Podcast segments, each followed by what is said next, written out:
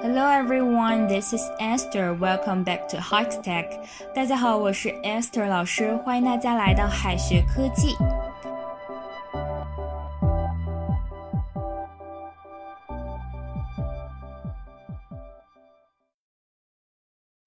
Fat 表示胖的、肥的，很多时候呢，它的引申含义也和胖有关联。比如说，a fat book，a fat book 意思是一本厚厚的书，而 a fat wallet，a fat wallet 则是一个鼓鼓的钱包。但是 fat cat 它是指肥猫吗？不一定哈，fat cat 还可以用来形容人。如果说的是猫，fat cat 确实是肥猫的意思。但如果说是一个人，那意思就是阔老。这里的 fat 可以理解为富裕的，不过 fat cat 带有一定的贬义，可不能随便用哦。fat cat 肥猫或者是阔老。Fat cats should help people in need. Fat cats should help people in need. 阔老们应该帮助有需要的人。Fat chance, fat chance， 它的字面意思是机会很大，但是其实它是一种反讽，通常呢是用讽刺的语气说出来的。所以说，fat chance 其实是不可能，没有机会。我们再来看一个短语来理解这种用法：a fat lot of use, a fat lot of use, a lot of use，意思是很有用。但是加了 fat 又是反讽了，所以说 a fat lot of use 是没有用的意思。You should say sorry to your younger sister。你应该向你的妹妹道歉。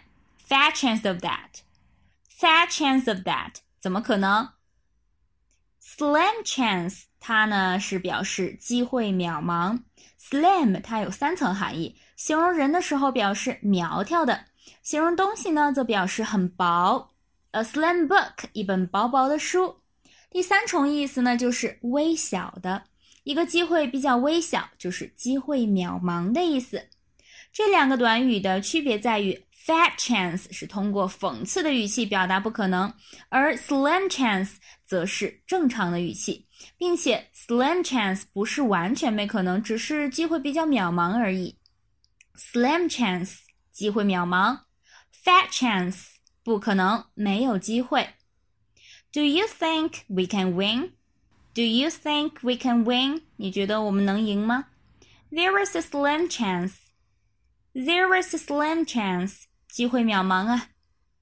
Good chance 看起来是好机会的意思，但其实呢，它表示很有可能，可能性很大，因为这里的 chance 指的是可能性的意思。 即便是 chance 表示机会的时候，好机会也不要说 good chance，而要说 big chance。big chance。good chance 很有可能。There is a good chance that I'll speak good English.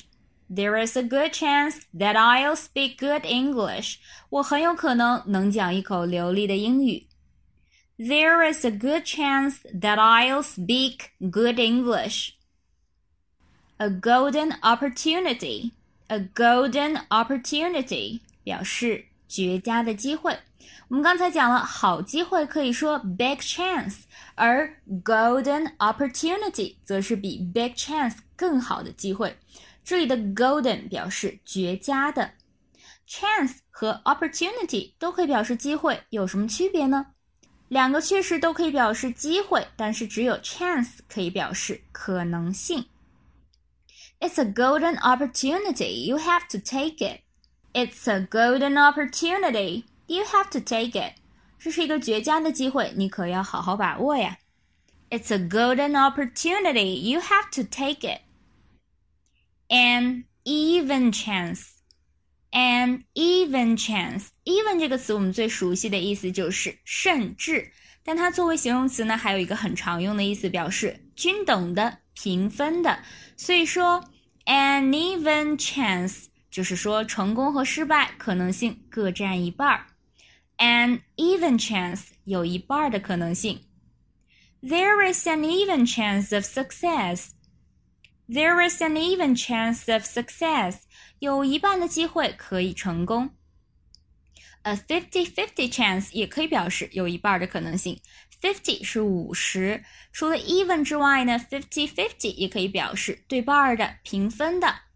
我们平分吧，我们 A A 吧，就可以说 Let's go fifty-fifty。Let's go fifty-fifty。A fifty-fifty chance 则是一半的可能性，一半的机会。There is a fifty-fifty chance that she will say yes. 她有一半的可能性会答应。There is a fifty-fifty chance that she will say yes.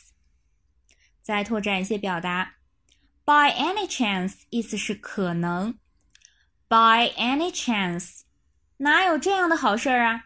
Chance would be a fine thing. Chance would be a fine thing. 纯属巧合，pure chance. Pure chance. 有麻烦了，the fat is in the fire. The fat is in the fire. 婴儿肥可以叫做 puppy fat，或者说是 baby fat。puppy fat, baby fat。最后留给同学们一个小作业：Don't miss the golden opportunity. Don't miss the golden opportunity. 这个句子应该怎么翻译呢？同学们可以在右下角的留言区写下你的答案。好的，以上呢就是我们今天要分享的内容了。我们下一期再见，拜拜。最后再告诉大家一个好消息君木老师要给大家送福利了，免费赠送风靡全球、轻松幽默的美国生活喜剧《生活大爆炸》（Big Bang Theory） 一到十二季，全部都有中英文字幕。这是一个非常有趣的学英语原版美剧的视频，你值得拥有哦。欢迎添加微信号 o h k 零零八 o h k 零零八，即可免费获得，一共两千九百九十九份，先到先得，送完即止哦。All right, this is Teacher Kathy. I'm waiting for you in his text English. 我们下期节目不见不散。